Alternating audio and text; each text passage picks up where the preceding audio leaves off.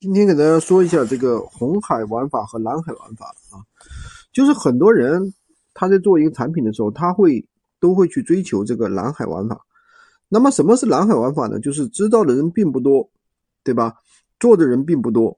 那什么意思呢？就是说有可能这个品市场本身很小，那因为他做的人不多，对吧？或者是说这个市场是一个新兴市场。知道的人还不多，知道的卖家不多，所以说它是一个蓝海市场。那蓝海其实听上去很好，但实际上在这个世界上不存在真正的蓝海。为什么呢？因为你要相信人的嗅觉是很灵敏的，你能看到的东西，别人就不能看到吗？别人就那么傻吗？会把这个市场控在那里，让它成为一个蓝海，然后你去做？那不现实的，你能发现，别人一定能发现。所以说，其实我们有时候不一定要去追求什么蓝海、红海，并不见得是一件坏事。这个意思怎么讲呢？比如说，像有些产品，对吧？比如说你在某红书上做一些女装、女鞋饰品，对吧？它是红海，没错。但是呢，它的流量分产非常巨大。那么普通人能够快速上手。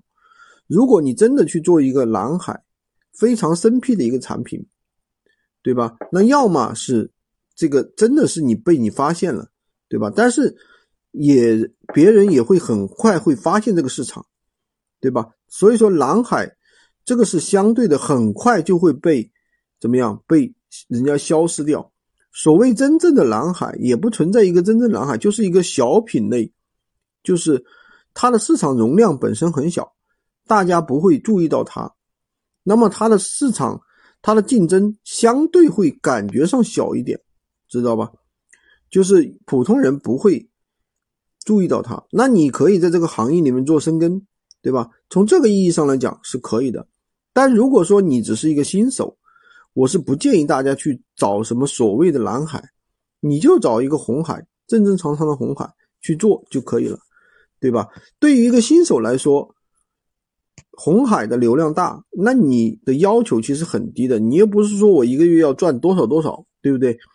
够个可能一个基本的一个收入就可以了。那你在任何一个红海都能够做得到。那红海里面往往会有很多成熟的打法，对不对？大家都你可以找到很多很多的可以参考的同行去学习，反而容易上手一点。喜欢军哥的可以关注我，订阅我的专辑，当然也可以加我的微三二零二三五三五五，获取闲鱼快速上手。